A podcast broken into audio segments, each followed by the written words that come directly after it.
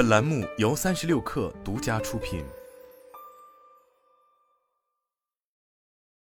作为年销三百万辆的新能源车龙头，比亚迪也在加快组织迭代。二零二四年春节后开工第一周，比亚迪两大研发中心规划院和工程院就迎来新一轮组织变阵。三六氪从多位知情人士处获悉，比亚迪规划院的智能网联中心与智能驾驶中心将整合，共同成立智能化技术研究院。原智能网联中心主任刘科和智能驾驶研发中心主任韩冰均纳入其中。这意味着比亚迪的智仓业务和智驾业务将在不同层面实现联动。知情人士称，智能化技术研究院中产品管理中心已经横跨智驾和座舱业务，其他部门仍是智驾开发中心和座舱开发中心的子部门，保持着独立。智仓中心和智驾中心的融合，在比亚迪的技术战略中早有信号。一月十六日的比亚迪梦想日发布会上，公司副总裁杨东升宣布，比亚迪未来将全球首搭算力达到一千 T 以及两千 T 的舱架一体芯片。驾舱一体是指将车辆的座舱控制系统和自动驾驶系统集成到一个计算平台上，这样的设计极大提高了系统效率和响应速度。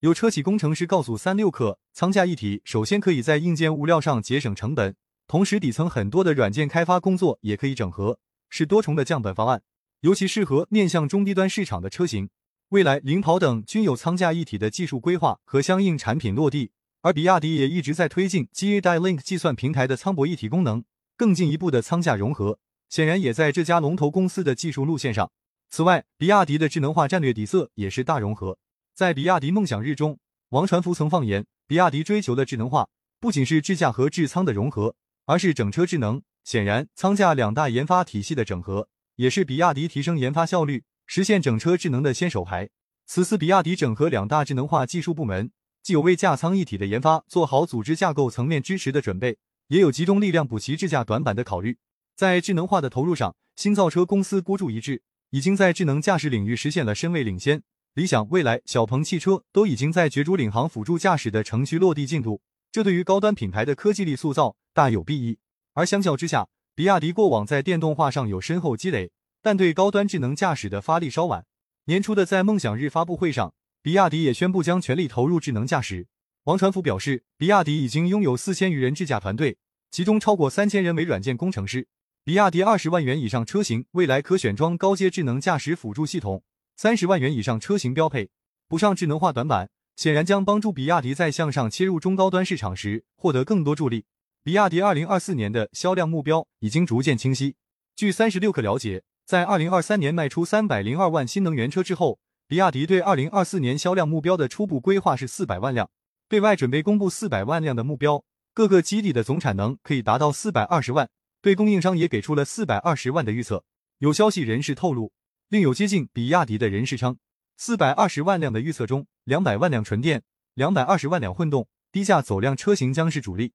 四百万的销量目标意味着要做到百分之三十三的增长，这对竞争已经白热化的车市来说十分具有挑战。比亚迪的策略依旧纯粹且高效，靠价格开路。二月十九日。比亚迪发布秦 Plus 荣耀版驱逐舰零五荣耀版，七点九八万元起开售，打响了电比油地的第一枪。二月二十三日，比亚迪发布海豚荣耀版，九点九八万元起售。二月二十八日，比亚迪汉唐的荣耀版也将开启上市。如此来看，在去年推出冠军版之后，今年比亚迪的主力车型都会推出荣耀版本。以现有的荣耀版车型推算，荣耀版车型比旧款普遍要降下两万元左右。有比亚迪人士说，盯着压力也要上。为了支撑价格下降，比亚迪部分供应商在二四年初就接到了不亚于二零二三年开年的降本要求。有知情人士告诉三六氪，比亚迪对内部的电池价格目标是二十四年上半年做到二十三年价格的九折，下半年在九折基础上再打九折。而除了补足智能化降价，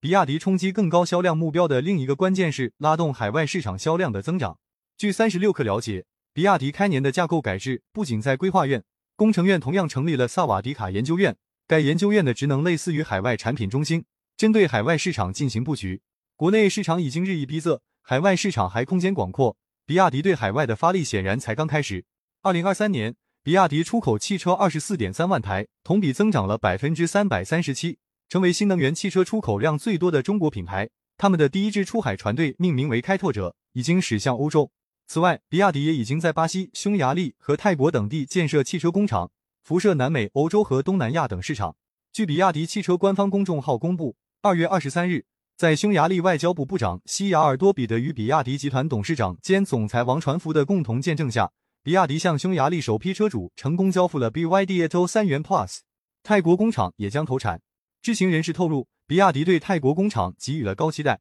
预计二零二四年月产能达到万台。日前，王传福在公开演讲中表示，我国新能源汽车从二零二零年开始，渗透率持续保持翻倍式增长，去年全年已达百分之三十五。预计今年单月会超过百分之五十。这场新能源车变革大潮，比亚迪显然已经步步为营，给出了他们的三张关键牌：价格、智能、海外。